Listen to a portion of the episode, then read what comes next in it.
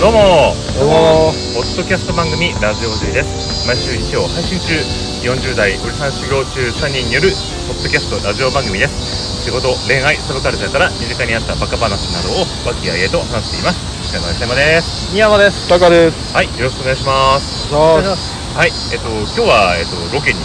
はい来ていまして、はいここはちょっとどこかじゃあ宮山さんの方からはそうですねいあその前に今日あのゲストが来ておりますはいはいじゃあちょっと私の方からでご紹介しましょうかね、はいえっと、久々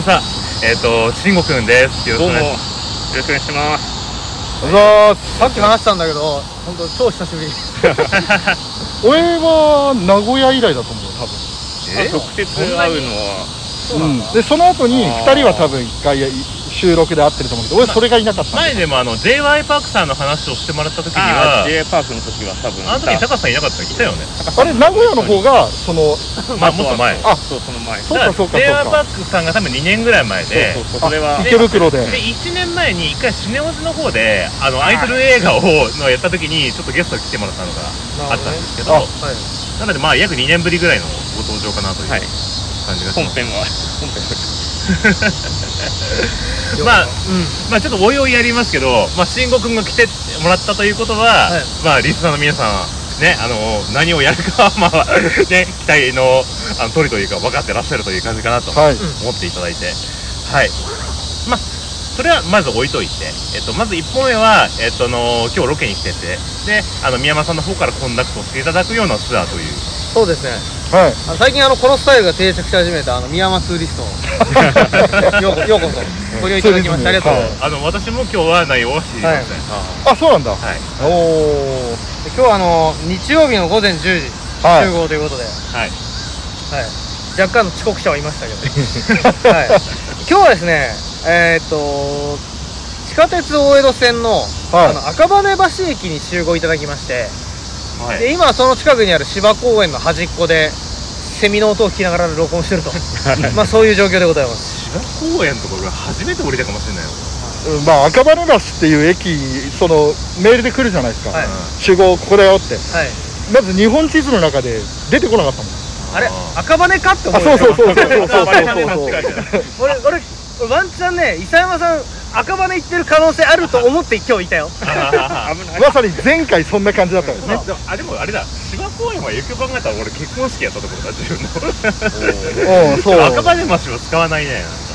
うん、うん使わないっすよねはい土地勘がないどころかもう名前すらですよねピンとこない、はいねまあ、正直今日はあの街歩きなんで、はいどこ行け集合でもよかったんですけど、うん一番使ったことねえだろうなって影響指定しまし た申し訳ないです赤羽橋駅のじゃ皆あさん狙いだったということでそうですね狙ってたはいまあでもやっぱり赤羽橋って聞いてでちょっと調べてはで思ったのはいは、あ今日も映画じゃねえんだなっていう ことだけは、あの分かりましたあの、まあ、そんなになんかさあの、まああれなんですけどまあ、そもそもやってないしであの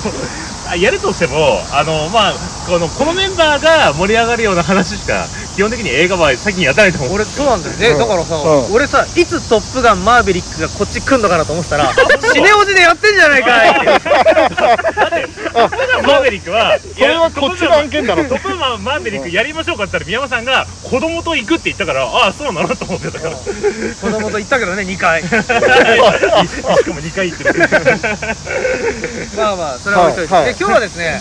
あの前回は飯田橋で東京観光したんですけど、んまあ今回も東京観光ですと、はい、まあ、天気も悪いですしねはい、で東京にちょっと街ぶらしようかなということで、やっぱ東京といえば何かと言ったらですね、はい皆さん、あの東京タワーって、登ったことありますはい。ありますああるんですすげえね。昔、あ、来たな。あありますありまえすマジで昔だいぶ昔。俺だけじゃ、え待 ってごめんごめん登ったことありますっていうのは徒歩でって意味で言あっのてる、エじレゃなベーくターてで。エレベーターでいエいレベーターでっていう。えっ、と、うん階段で。階段はないですないよ。はない。今日は、東京タワー、階段で登れるんですよ。え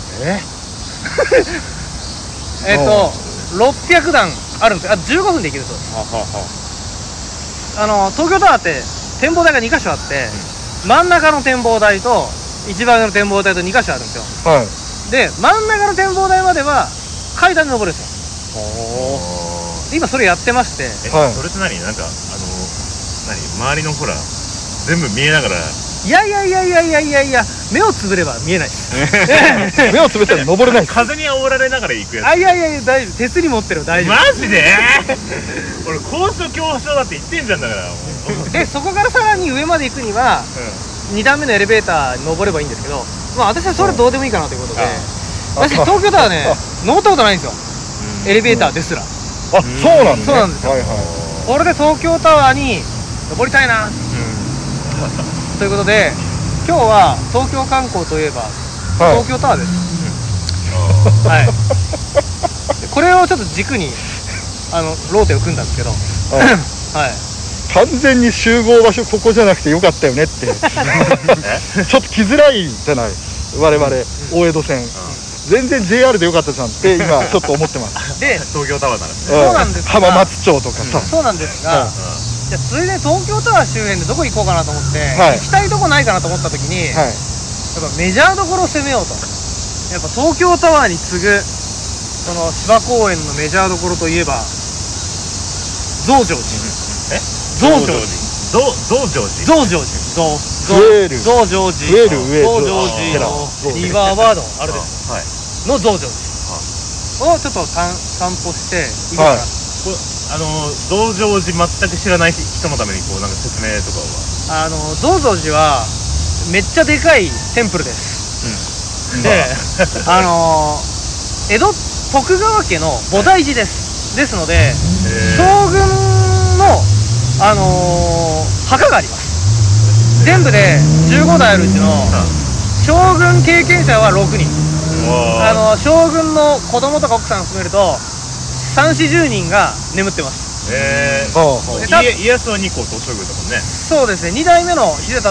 以降ですね6人ぐらいああはの将軍が眠っておるんですが、えその徳川家のそのなんですかね病っていうのは、あのーへど閉ざされて入れないんですが参観料を払うことによって中に入ることができまして、えここから増上寺の境内を歩いていって、うんその徳川家のそのあー祀られてる廟を見てで東京タワーまで歩いていくいうんそういうことでこの南スタートということになっておりますしっかりとした東京観光だねそうですねえその後、まあ、歩けばお腹も空くだろうということで、はいやっぱ東京、この辺りの三大名物といえば、ビッグ観光といえば、はいあの、二郎本店ですよね。おお、はい、三田の二郎本店。はあはあはあはということあで、マジで俺なんまあおか腹もひつ空くだろうかまぶら。し的なものかなと思ったんですけどひつまぶしひつまぶしあったっけ名古屋で言うとってことですそのなんていうそうでしかょほらあのと でしょだから東京で言うと、二郎本店です。まあまあまあ特にねこの辺だとね、うん和食かなみたいななん かだって日本のラーメンですよ、 これ。ないよ、中国行ったって、インド行ったって。まあ確かにただまあ心配なのはものすごい混んでんじゃないかっていうまあそうですねはい、ことぐらいですそのか前、ちょっと並ぶぞというのもあるんですが、はい歩いたら登ったらお腹もペコペコだとはい、いうことでがっつりあの増し増していただこうかとうんいうような今日はオーダーでごなるほどざいわかりましたありがとうございますます、はい、港区散歩はいはい、はいじゃあ早速えっと増上寺そうですね増なん上かさっきから増上寺って言ってるやつがなんかいません か増える増える上上のはい寺そうですよねはいそうはでい、すねじゃあ早速行ってみましょうじゃあはいはいはい、ということでですね、えっと、我々あの街ぶらをあの一通りしてきましてで、まあ、こちらレンタルスペースの方に来たんですけどもはい今日のレンタルスペースはちょっと異色な感じでしたねなんかね来たんですけどそうですね我々今あの水広町ですかね秋葉原あの近くにある水広町にあるレンタルスペース来たんですけどなんか撮影スタジオみたいなね感じの YouTuber 向け撮影スタジオみたいな雰囲気の場所に来てますうんだからなんかひやっぱそのなんていうかなさすごいスタジオ感があるから非日常感があって、まあ多分普通の人が来たらうわスタジオじゃんみたいな感じでもしかしたらテンション上がるのかもしれないんですけどあの僕らみたいなあの演劇をちょっとかじったような人間からするとなんかですねあなんていうかこうあの稽古場っていうか練習場所っていう かそういう感じもしくは部室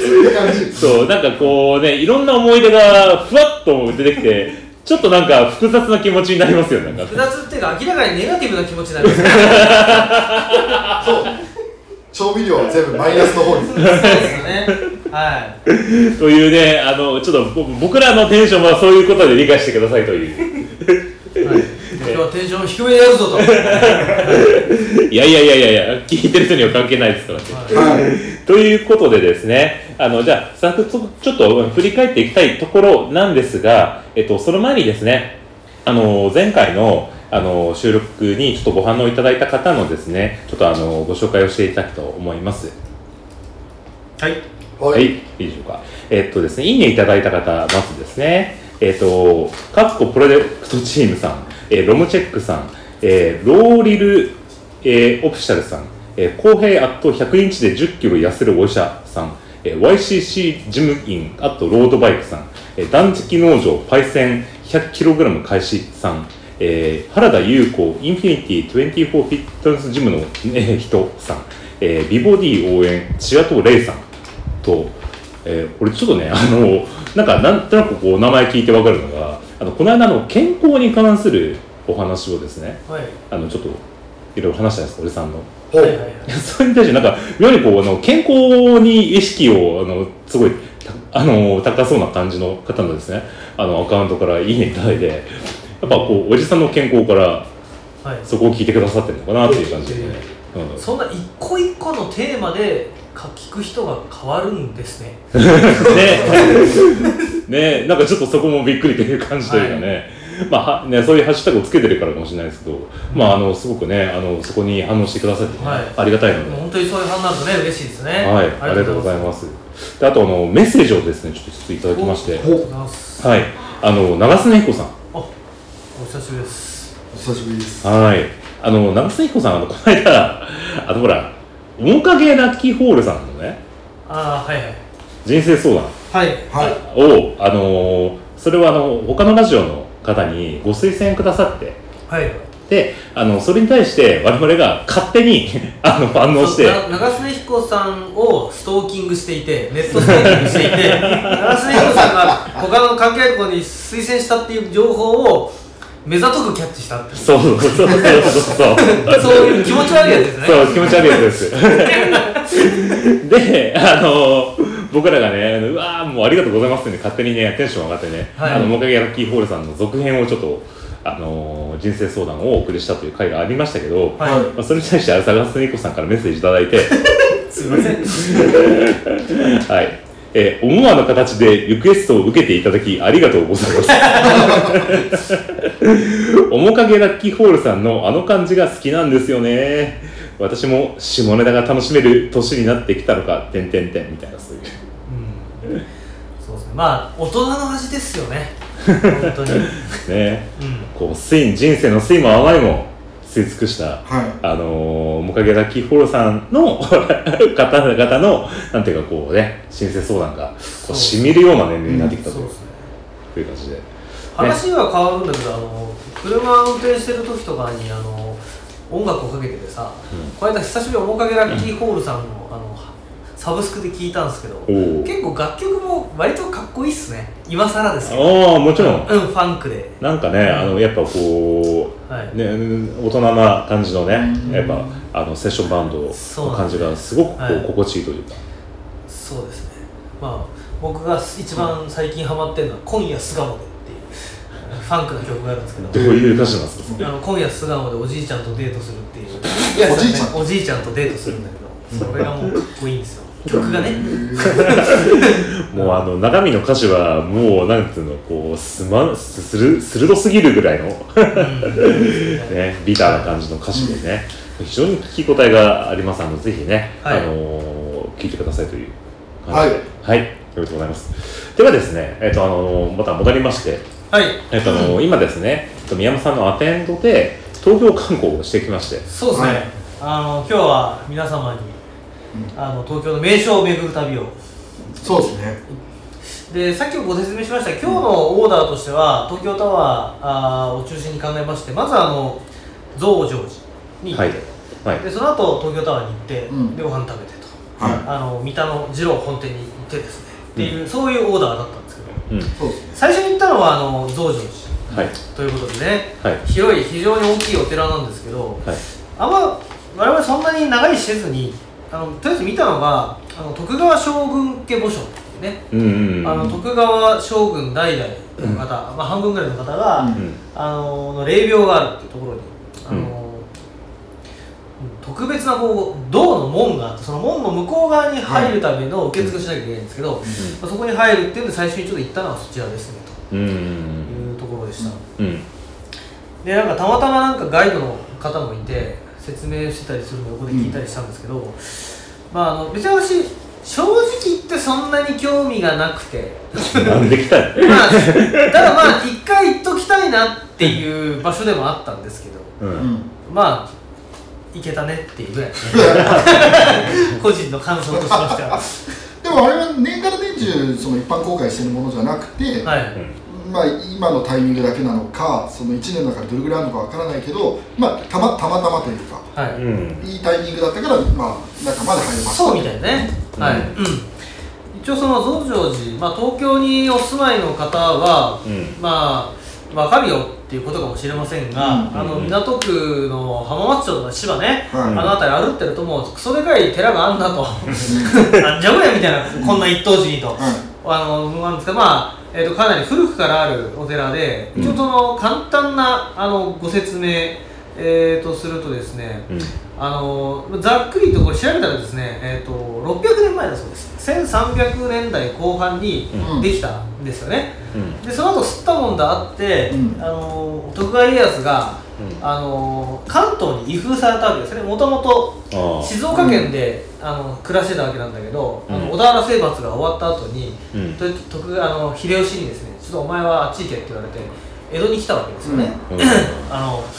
その時にあの江戸の町を作るにあたって、はい菩提寺を作るっていう時に、うんこの地域にも古くからあってまあまあ大きかったこの増上寺っはいていうのを徳川家の菩提寺にして以降あーその徳川政権とともに大きくなっていっ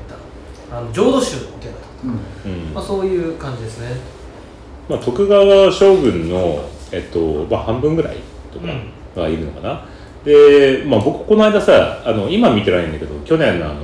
「政権をつけ」っていう、ねはいあのと大河ドラマはすごく見てて、うんでその中であの徳川慶喜役のねあの草薙君がすごいいい演技で、うんもういつもなんかもう感動させられたような感じだったんですけ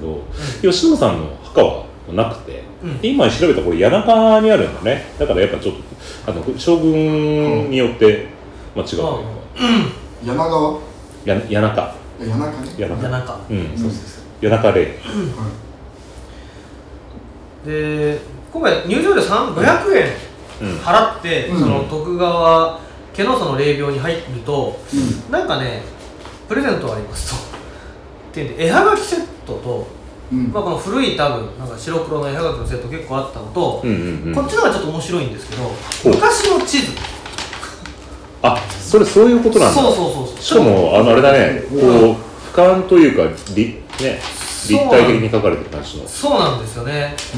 でちょっとこれがいつなのかわからないんですけども「大日本東京芝」って書いてあるのでああ少なくとも、えー明治以降うんうんの、かつ大日本と名乗せた時代のものだと思うんですけど、うんちょっとこういったものがいただけましたよっていうはい、うん感じですねはい。どうでした、慎吾君どうでした。寺、寺だったな。でっかいでっかいでかい寺だったねって。なんかあの無理やりこう修学旅行に連れてかされた中学生みたいな感じのそうなんで、まあ、入るのにはただなので、うん電話ですからね。レイ入るのは五百円でしたね。まあ、ちなみに徳川ということで言えばあの来年の大河ドラマは「どうする家康」というねあのこういうあのなんだっけこう元嵐の松本潤さんがはいはいね今度家康やりますよね、あ、家康が主人公なんだ。そうそうそうそうそうあのなんだっけクライマーズハイだっけあの小沢亮太さんだっけしてる脚本がねやってという感じであーはい。ね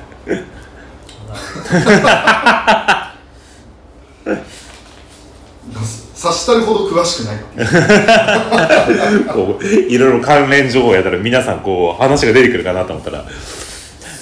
まあそもそも紹介した宮山さんがよくなんかこうふわっとしてるというはいでその後ですね、えー、と東京ドーム東京ドームじゃねえや東京タワー、はい 東京タワーに行きました、まあ、今回もともとはそこに行こうと思ってたんですね、はいで東京タワーに行ってあの私は東京タワーにそもそも初めて行ったんですけど、うんそこであの東京タワーの歩いて登れるっていうことをうん聞きつけまして、はいそれで今回は東京タワーに歩いて登るっていうのがメインディッシュだったんですね、はで東京タワーってあの高さがまあ333メートルなんですけどあの真ん中のメインデッキと、うんさらに一番上にある、うんえートップデッキとかっていう2つの展望台があるんですけどこの真ん中のところまでが、はいえー、と600段の階段を上りましてはい登ることができるとうんいうのを、まあ、聞きましてちょっとこれ登るしかないかなと。思いましてですね、あはのい嫌がるお三方をすごいテンション下がってるんですけどそれぞれの理由で普通さ観光って言ったらさ、こう横に移動していくじゃないですかはいはい今回の観光縦に移動してるのねそうです見晴らしがいいでしょ少しずつ見晴らしが良くなっていくわけですね、はい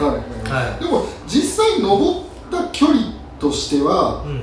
うん、その百何十メートルなんでね上がったのはだから、んその真ん中ぐらいだからはいやっぱ階段でさいうん百何十メートル登るまあ俺登山やるけうど、んうん登山のそのちょっと緩やかな登りをひたすら登るのと違って、んやっぱももに来るよね、そうそうあの登山の時の登山って、うんあのそんなに短時間ではそこまで上がらないというか、うんうんうん、こうこう緩やかなアップダウンもありつつもうん登る時はガガガッと登るけど、うんみたいな感じだけど、うん今回常に登り続ける時間なので、うんそうそう考え方がちょっと違うですねうん完全な部活の雨の日のトレーニングみたいな そういう感じであ普通に疲れたねーうんあーまあ僕はまあ体力的な問題はわかんない普段こうリングフィットアドベンチャーの稽古のせいなのかこそううわりかし早く登れたんですけど早く登れたのは早く登って終わらしたかったっていうとにかく恐怖心が自分の体を上に上に上げていくっていう北島さんは高いところが苦手だっていうそうですねもう途中からもういなんかこう生きた心地がしないような感じで登っていきましたねでもそんなにこのなんか外を歩くわけでもないじゃんしかも途中なんか半分室内みたいそれ最後でしょな うんだって最初からさ金網に囲まれてるしこれもう 300m 超えたあたりからもう生きた心地がしなかったよなんかもうもうずずっと赤い下下の赤いさもうたところだけ見てなるべく周りを見ないようにしながらこうでとにかくあー早く早くって上に行きたいみたいな、で一応我々途中途中止まってなんか景色見たり休憩したりしていて割とちょっと観光気分はマジで味わえたんですけど、うんもう苦役ですまあ、およそ20分ぐらいですかね上まで登るのに、うんいやー汗かいたわすげえ汗かいたうスラムダンクの漫画ぐらい汗かいたその汗がもう止まらないんで、ん下向いてるともうボタボタボタボん、うん、タ垂れるぐらい今日なんてさ言うてもそんなじゃない、暑くはないですよ、うん日差しもないしね、う、うんん8月とはいえうん猛暑いつものその23週前に比べればねそうでもないのに、もう本当汗だくになったんで即シャワー浴びたか浴びたかった、飛びたかったうん、浴びてないけどねら浴びてないからまあでも上に上がった時のまあ達成感というかうんはあるしはでいやっぱあのね人もいいて賑やかでまああそこに関しては風に吹かれることもないからうんうん非常に良かったんですけど、そうですねうん、であのー、このメインデッキ歩いて登る人っていうための入り口の階段があるんですようんでそこあんま人がいなかったですけどね、うんそこで用意スタート登るときにチケット見せられて、うんなんか笑うんですけどそのカード状のものをもらうんですよ、これ何かっていうとあのそっかなんか上り階段認定証って書いてあって、はいあそれそういうことでなんだあなたは東京タワーメインデッキまで600段の階段を見事に上り切りましたのでここに上り階段踏破者として認定しますっていうのを上る前にもらったのよそうそうそうでで俺さ結構ちょっとそれによって心が少し折れたえっとだあのこれあ終わってからにしてよってだから逆に言うそとあそこの入り口でもらった人うはん死んでも登らないといけないそうそうそう お前登るよって言われてるけど本当だ認定って書いてあるよ、っていうのが一つと、同じ理由でねはい登り切った時、うん登り切った時って最後は外階段を登ってて、うんでそれが450段ぐらい過ぎると半分室内みたいになってって、最後の50段ぐらいは思いっきり室内なのよ、うんクーラー効いてるし、でよし登って登ってダーってなるとそこがもう普通にお客さんが展望台でわーって見てる状態なとこにいきなりで登場するわけしかもトイレの前、で誰もいないのうんなんか「おめでとう」とか、ね、なんか達成したとかここで証明書渡すとかっていうんじゃなくせめてゴールみたいなななくだからうわ ーって来てうわーってやってたら周りのお客さんがけげんそうに見るわけよあどこ行ってたと えでもさあの登りきってる前の一番最後のところに撮影スペースがその自分でカメラを置くねそうそう俺撮ったよあれなんとかあのギリギリの精神状態でうんでもであれもなんていうの階段の踊り場に一個ポツンと置いてあるみたいなさ途中にあった よねそう途中にうん残り10段ぐらいのとかにあって、うんあったあったそうでも何の達成感もない上にこっちは若干達成感持ってるのに、うん周りの人たちはどもうまるなテンションなわけ でっていうかなんならトイレを待ってるのまああのそうそうなんていうかほらあの「ターミネーター2」のオープニングで、うあのすなんか現代に未来からすごいハーハーしたやつが、ね、来たみたいな感じのテンションの差があるよねそうそれがあってえそれ何プレイだよってちょっと客観的にまあ深山は俺よりも少し先だったんで、うんそのゴールみたいな感じの時に俺はもう少し後ろにいてより客観的に深山を見れたのね深山のテンションとしてはもう本当にね今話したゴールっていう感じなんだけうど、んうんまあ、当然その周りにいる人たちはエレベーター使って上がってきてるから、うんそこの苦労は知らないからさ、うんでなんだったらあのなんだあのトイレうんのうん入り口であの女子トイレ男子トイレってあともう一つあるじゃないですそかの多目的多目的なはいの入り口だったからはいドアがものすごい大きく開くので、えなんかなあもう早く行ってくんないかなみたいなその入りたいんだけどイヤマがハーハーハーハーしてる から怖いじゃないです汗かだくでハーハーしたおじさんがいるからドアの前に女性一人ねトそイれレに入 ろうとしそてれるし多目的トイレに女性一人入ったらこいつなんかしてくんじゃないかっていうー気持ち悪いみたいなっていう空気がすごく出 ててあなんかいたたまれなくなって600あー段登った我々をなるほこの点はちょっとあいかがなものかと、ね、あの思うわけです、はい、ど今でもこのカード見たらさ宮山さんと僕のカードの写真違うねあ本当だねこのなんかタワーを下から見る感じのこの写真がすごい庵野秀明っぽい感じのこないビジュアルというか、ねあのまあ、そういう意味でちょっとあ東京タワー自体は改めて見るとビジュアルがかっこいいなみたいな感じで思ったりはね、したけどねで東京タワーのそのメインデッキでね、はいひとしきり我々も観光したりしてあとなんか下が透けて見えるところでねワーキャー行ったりしてそれで東京タワー終わりですかおじさん4人が下がねカニバリになってるところでキャッキャするまあ、押し合ってまあ割と盛り上がって押し合ってね押し合って盛り上がってたねうん、なんか下のこうところがさやたらさオタク系のお店が多くてさうんであのイベントもなんかこのとガメラのなんかね特撮の DNA 展っていうのが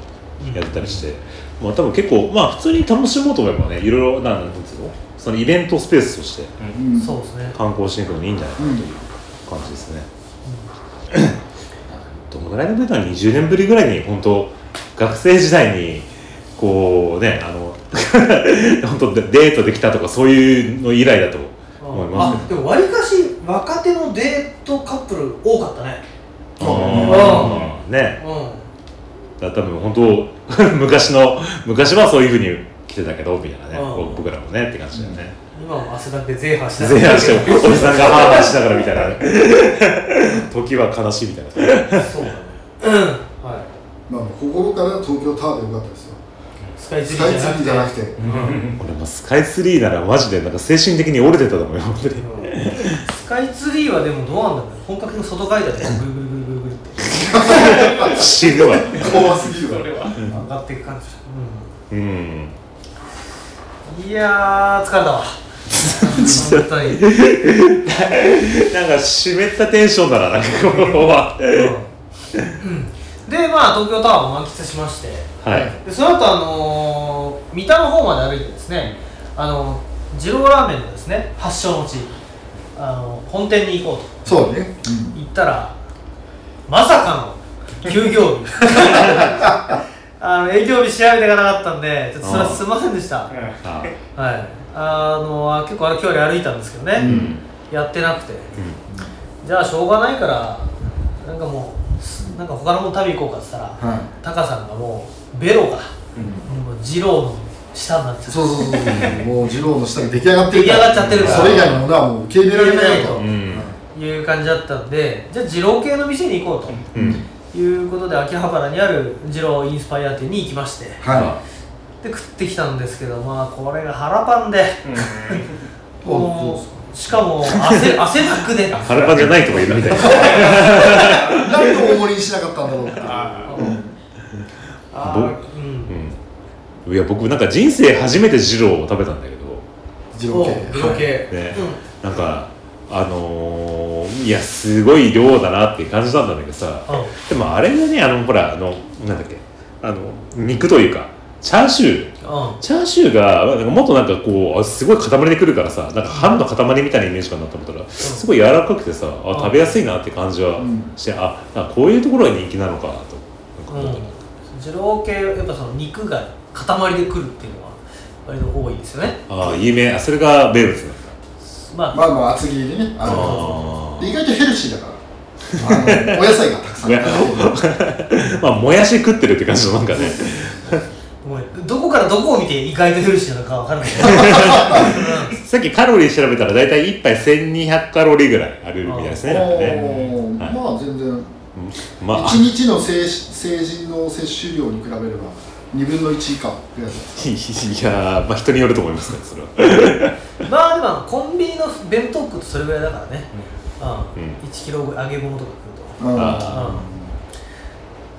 そうでね二郎系やっぱりこうパンチがあるから、しばらくいいなっていう思う反面うん時々やっぱ食いたくなんだよねわかるなんかこーう、癖になるっていうかあー俺いつもあの二郎系で食べる時ってあの麺少なめにするんだけど久しぶりに今日普通盛りにしたら食えたけど、うんやっぱもう無理だね うん義務感で後半食ってたよね残しちゃやべえと思ってまあ、胃にボディーブローを与え続けながら食うみたいな感じのね。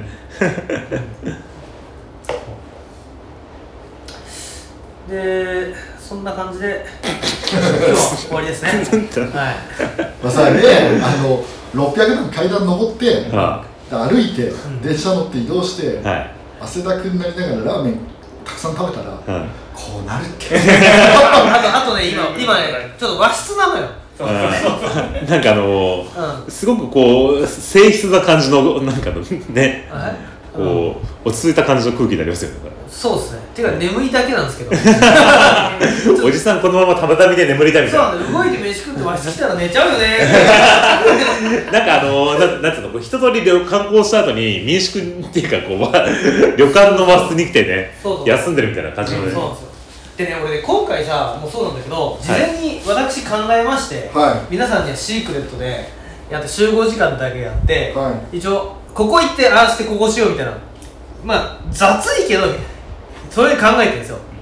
前回もそうだしね、はいはい。その事細かに決めてないよ、うん決めてないけど俺これ何かなと思ったらさこれでデートプランみたいなもんなんだなと思ったのねおこう人とはだからそういうのってないなと思いつつうも、んあ、はあと逆にですねこのラジオ時のリスナーの方もですねあ、はい。そういう目線で見てもらったらいいんじゃないかと東京でなんか女の子と遊びに行く場所ねえなっていう時のああそのプランニングとしてプランニングだからあのリュウジさんの料理動画みたいなもんですよ 要は今日の今晩の ちょっと今晩待何ってしようみたいそなそれはさあの女の子を誘うんだったらこの動画のこのこのラジオこのプラン通りに行けばっていううんことですかじゃまあプラン通り行けばってことじゃないですけどそういうアイディアもあるよあるなるほどそう今回はあのプランはさ、うん割と王道というかまあ知ってるところにったんで、わかるんだけど、は宮間チョイスで他行ってるのって結構真ん中からあれです行こうねとするあのあなんだっけあの車電車のとの車上の隣にあるなんか首塚とか誰がどのタイミングで電話したのあれ でほら毎日の献立考えるの大変だなって人のために料理研究家の人とかやね、うんと動画出したりするじゃない、はいその時にやっぱこう女の子とのデートで、んちょっとなんかマンネリ気味だなとかさ、うんっていう時に礼に行こうみたいなそうそうちょっとちょっと変わった楽しみ方をしたらどうかうんというその選択の幅が広がるんじゃないかと宮山さんさでもさあのこれとは全然別に多分宮山さんが若い頃から結構女の子をこういうところに連れてってたじゃないですかなんていうかこのちょっと普通じゃない普通じゃないというかなんていうかこうちょっとカーブ気味な感じのさ僕も何回も何回も若い頃から宮山さんにデートどこがいいとか言ったら結構やっぱちょっと変化球気味のところをで確かにあのお若い男というか男からすればうすげえ面白そうなみたいな話なんだけどここれがウケるかどうかってのはまた全然別の話で俺別に変化球だと思ってないよあ東京ってこんなとこもあるんだみたいなところをこう教えてもらえるというかさなんかこうディープスポット的な感じになんかそんなディープスポットでもないと思うんですけ どなんか僕は体験型がいいと思います